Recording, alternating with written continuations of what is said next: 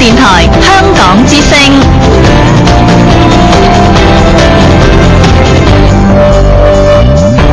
请锁定数码广播三十二台，全天候为您服务。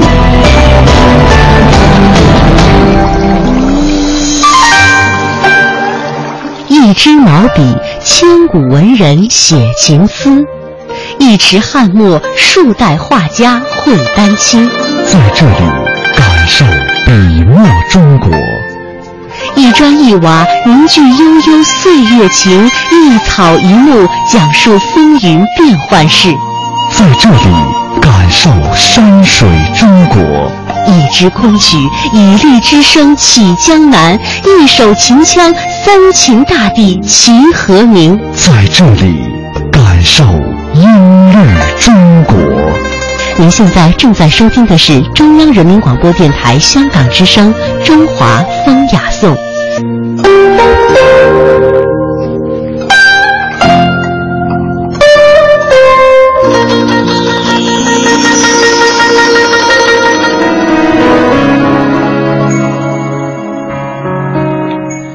迎各位锁定中央人民广播电台香港之声数码广播三十二台的《中华风雅颂》。大家好，我是郑博。大家好，我是君阳。今天节目的一开始呢，让我们首先走入国学讲堂，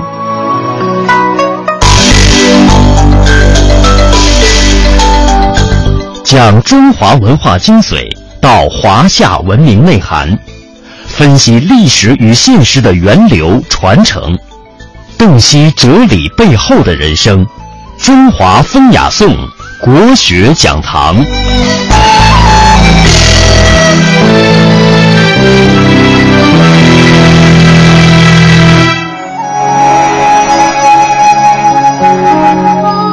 国学讲堂，我们和大家来说一说这个明式家具的文人风骨。提到明式家具呢，可谓是我国明代形成的一项艺术成就，也被世人赞誉为东方艺术的一颗璀璨的明珠，在世界家具体系当中可以说是享誉盛名的。明式家具的设计精巧，用材精良，风格简约典雅，线条感十足。它的工艺呢，也达到了我国古代制作工艺的一个巅峰。明式家具呢，将中国传统文化的精髓融入其中，有着很高的艺术成就。而明代文人士大夫就是明式家具风格的一个奠定者。由于文人的这种特殊的经济地位和审美的情绪，他们刻意的追求的是一种简远、天然、高逸、雅致的生活意境。于是乎呢，明式家具当中正蕴含了明代文人的风骨。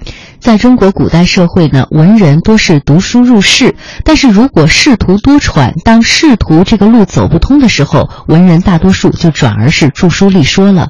在典雅简约的书房环境当中，这里有远离现实的这些文人的精神世界，他们用思想的食粮充实自己。由此呢，文人们就非常重视自己书房的陈设和展示，他们的书房环境和他们追求的精神内涵其实是一样的：自然、简洁、静怡、雅致。于是呀，我们见到的明式书房家具，大家注意到没有，都是特别简单，一案一几，一桌一椅，都饱含着超脱家具本身的那种文人气。这其中呢，明式书案非常的有代表性。这种呃条形长案呢，给人的感觉就是非常的简约，可以说是古代最为简约的家具之一了。四条案腿儿，一个案面，有一些呃没有任何的装饰物，还有一些雕琢。书案可以说首先体现出的是文人的一种朴素。其次呢，由于极强的线条感，也体现出了文人的一种清高和他们的傲骨。哎，那如果说按照地域来说的话呢，这种文人的风骨其实正在江南，尤其是在江南的春天。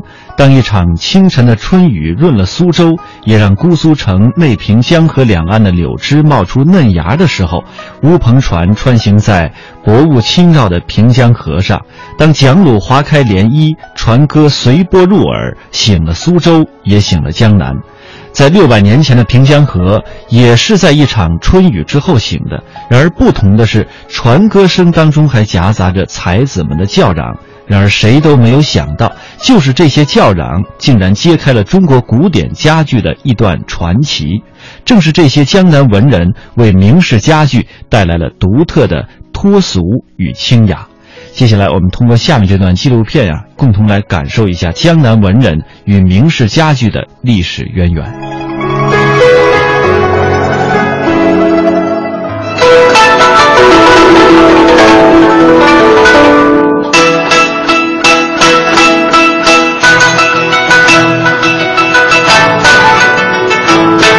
才子们的比试持续了整整一夜，因为难分高下，比试进入了僵局。忽然有人说：“我家的椅子会讲学。罢了，各位，既然我们比不出别的，不如比点其他的。连我们家的椅子都懂得讲学了。”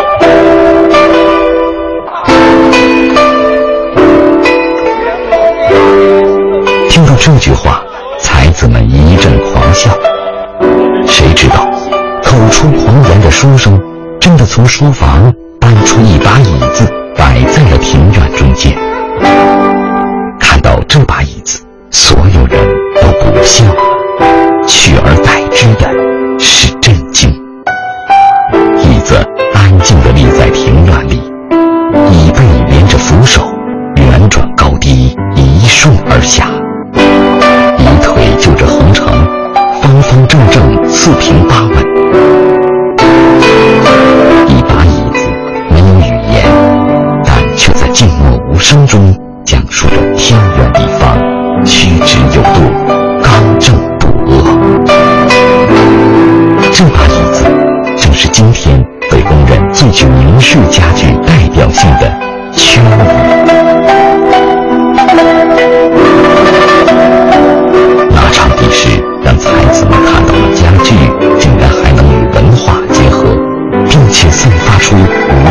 无尽的。他们争相效仿。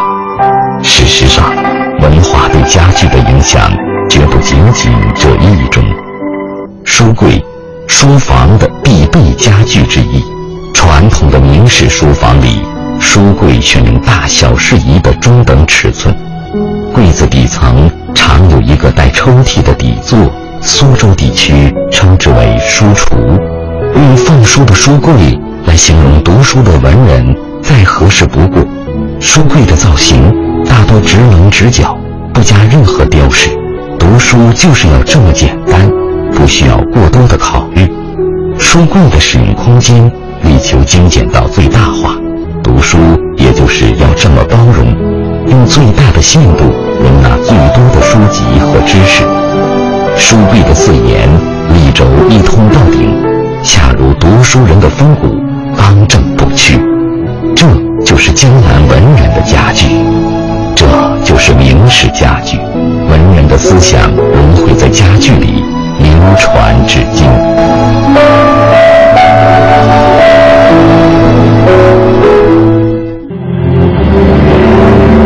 江南文人为明式家具带来了独特的洒脱与清雅，喜爱家具的热潮席卷痴迷家具，达官显贵痴迷家具，就连当朝皇帝也痴迷家具。史料记载，明熹宗朱由校无心朝政，却热爱木工，他嫌工匠做的床笨重。就自己设计图样，用了一年多功夫做出一张床，床板可以折叠，形盖移动都很方便。床架上的各种镂雕花纹美观大方，就连当时的工匠也不得不叹服。明熹宗还喜欢用木材做小玩具，他做的小木人，男女老少各有神态，五官四肢俱备。动作也惟妙惟肖，他还派内奸拿到市面上去出售，人们都高价购买。熹宗更加高兴，往往干到半夜也不休息。时间长了，朝中大臣都知道了皇帝的这一喜好，为了取悦熹宗，往往想方设法上供精美的家具。听起皇帝对木工的喜爱，导致明朝上下盛行木器制作之风。恰逢明朝中晚期，资本主义萌芽在江南一带崭露头角，开放的海禁又使得大量优质硬木涌入天朝，一时之间，红木家具掀起一股热热浪，并在这个时期登上了历史的顶峰。这个明式家具之所以被全世界人民公认是人类共同的一个文化财富，它的形成不是偶然的，这些都是受当时这个时代的政治、经济、文化还有地域这个气候综合因素形成的。政治、经济、文化各方面都气候都成熟了，物质又又挺好，就就创造了我们这个现在所看到的，呃，能够被世界人民所称誉的这么一种明式家具的这种风格。中国的文化是包容的文化，中国的文人是博学的文人，是受到儒家、道学、禅宗、心学等百家思想的影响。也将百家思想融会贯通，应用在生活中，应用在家具里。禅椅就是儒学和禅宗在明式书房家具中的结合，也是文人在生活中静坐打禅的体现。禅椅的尺寸及构造与普通椅子不同，坐板更大更深。因禅师可以坐在里面盘腿修禅而得名。明式的禅椅造型干净利落，比例优美适度，构造精巧绝伦，材质坚固耐看，而且大多以藤为一面，舒适透气。人坐在上面，腰部能够，做成标准的打坐姿势。禅宗跟心学呢是佛教跟中国的这个道教还有儒教的结合，主要是佛教跟道教的结合。它的最中心的意思就是一切要简，专注一静，不要被纷繁的事项所干扰，追求内心的宁静。呃，这跟这个这个修长城啊，锁呃锁锁海关呐，呃这个这个农耕文明要求的这种有规律的生活，呃深层次的这种这种。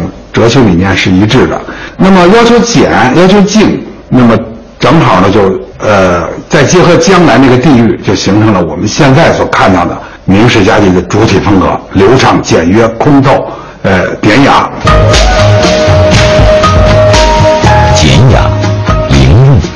这就是明式家具。文人的思想，中国传统文化的内涵。通过每件家具的形、材、意、韵得到最大程度的体现。那么，怎样的形才能达到如此的造诣？怎样的材才能具有如此的资质？怎样的意才能流露文化的味道？怎样的韵才能让人留恋着、痴迷着百年甚至千年？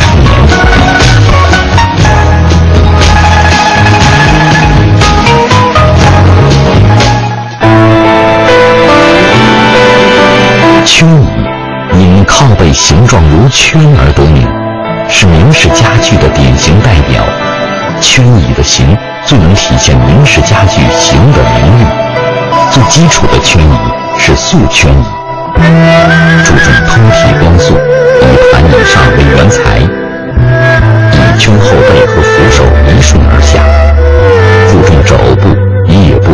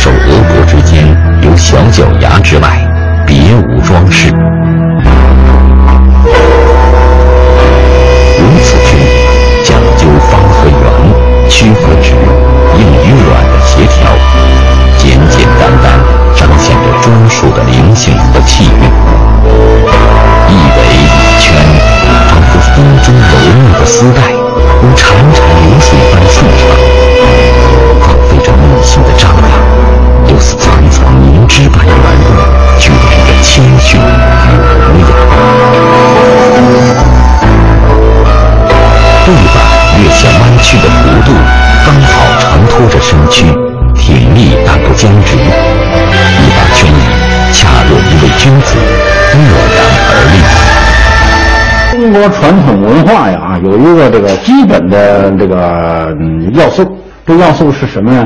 要圆啊，比如说咱们要做人要讲究圆滑，咱们做东西要讲究圆润，做事要讲究圆满，都讲究圆。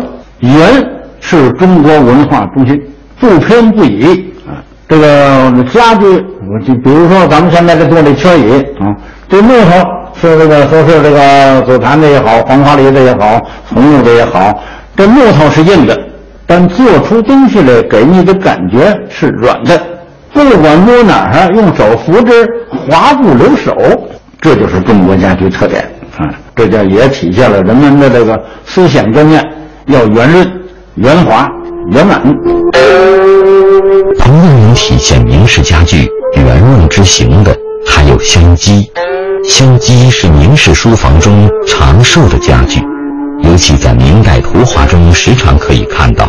一般在文人吟诗拜月时点香所用，因为方形比圆形省料的关系，各种家具大多做成方形，唯独香几，从图案和实物来看，却是圆形比方形要多。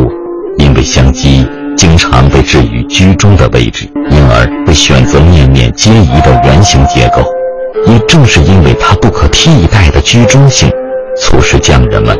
将长期的积累和丰富的经验融汇成它集柔婉的线条、疏透的空间与修长的体型为一体的令人赏心悦目的艺术。